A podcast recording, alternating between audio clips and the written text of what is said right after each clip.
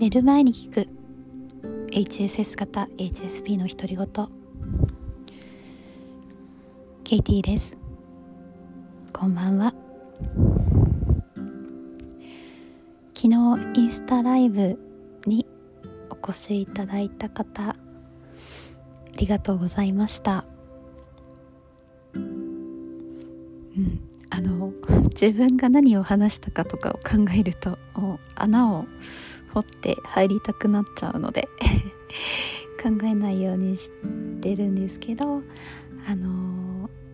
聞きに来てくださった方と一緒の時間を過ごせたことに、えー、本当に嬉しいなと思います。で後から見てくださった方もありがとうございます。え今日は、えー、座禅体験 をしたんですけどちょっとその話をしたいと思います。えっ、ー、とまああの座禅の前に、えー、先生がお話ししてくださったことがあのこの間、えー、自己肯定感は高めるものじゃないんじゃないかっていう話を、えー、ポッドキャストでしたかと思うんですけどその話と重なる部分があってであのその先生も、えー、川野大衆先生という方で本も書かれている方なんですけどもえっ、ー、と自己肯定感ではなくて自自身が大事だっていう話をされていてで自自身は自分に、えー、慈愛の心を向けることのその自自身ですね。うん、で前にあの自分を愛するてちょっと気恥ずかしいみたいな話もしたと思うんですけど自分に慈愛の心を向けるっていうことだったらあのまあすんなり私は入ってきたんですよね。まあ、最近あのセルフコンパッションブームなのでセルフコンパッションっていう言葉はよく聞くんじゃないかと思うんですけどでえっ、ー、とその自自身を養うためにもマインドフルネス瞑想ですね。あと、まあ、座禅が有効なんだっていうお話で。でマインドフルネスっていうのは2つの要素があってアウェアネスまずアウェアネス気づきですよね。それから2つ目がアクセプタンス、えー、需要ですね。あるがままの自分のに気がついてそれを受け入れる。で今日川野先生がお話しされてたのが雑念を生まないことが瞑想の中では大事ではなくってその切り替えの訓練のようなものであるっていうことを言ってたんですよね。だから雑念は全然生まれてよくてただその雑念を悪いことのように捉えたり自分を責めたりしないでそのままふっと受け入れてまた戻っていく呼吸に戻っていくっていうことが大事だっ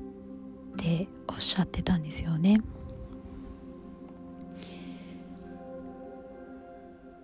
でさらに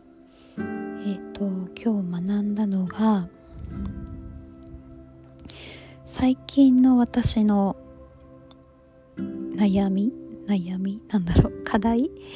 考えてることどうしたらいいかなってずっと考えていたことがあってあものすごく疲労感があるっていう話を、まあ、昨日もちょっと インスタライブでもしましたしポッドキャストでもしてると思うんですけどこの脳の疲労が原因だろうなっていうのを思っていてでそれをどうしたらいいのかっていうことをずっと考えてたんですけどそのヒントを今日もらえてで前にもあのマルチタスクが脳疲労にものすごく悪いっていう話をしたと思うんですけどやっぱりそのやってることと考えていることが違うと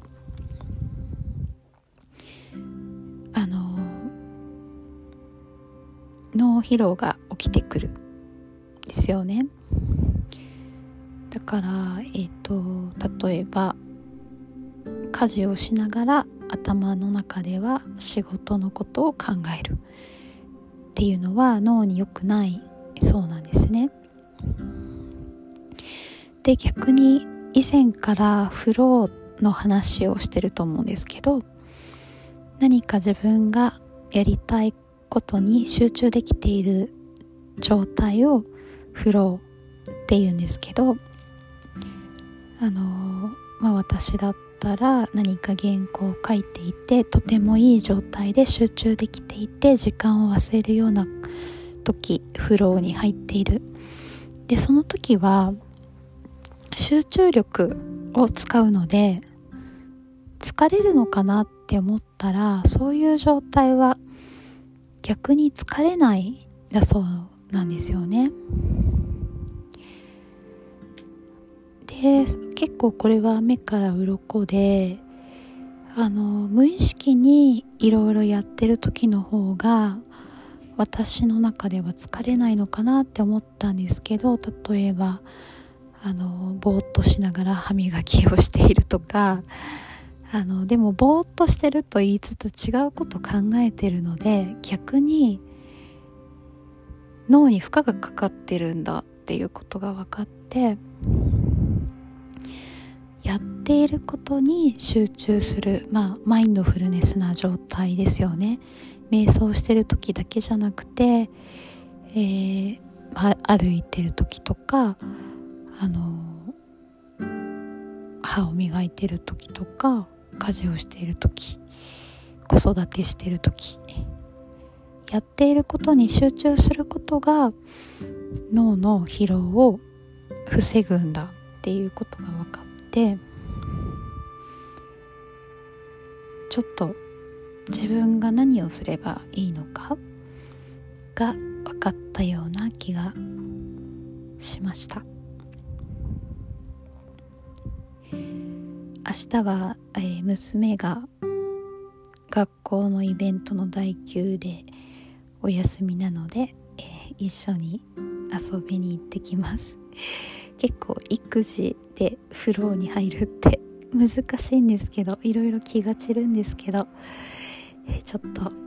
試しにやってみたいなと思います。皆さんも明日からまた良い1週間になりますように明日もあなたがあなたらしく過ごせますように今日もぐっすりおやすみなさい。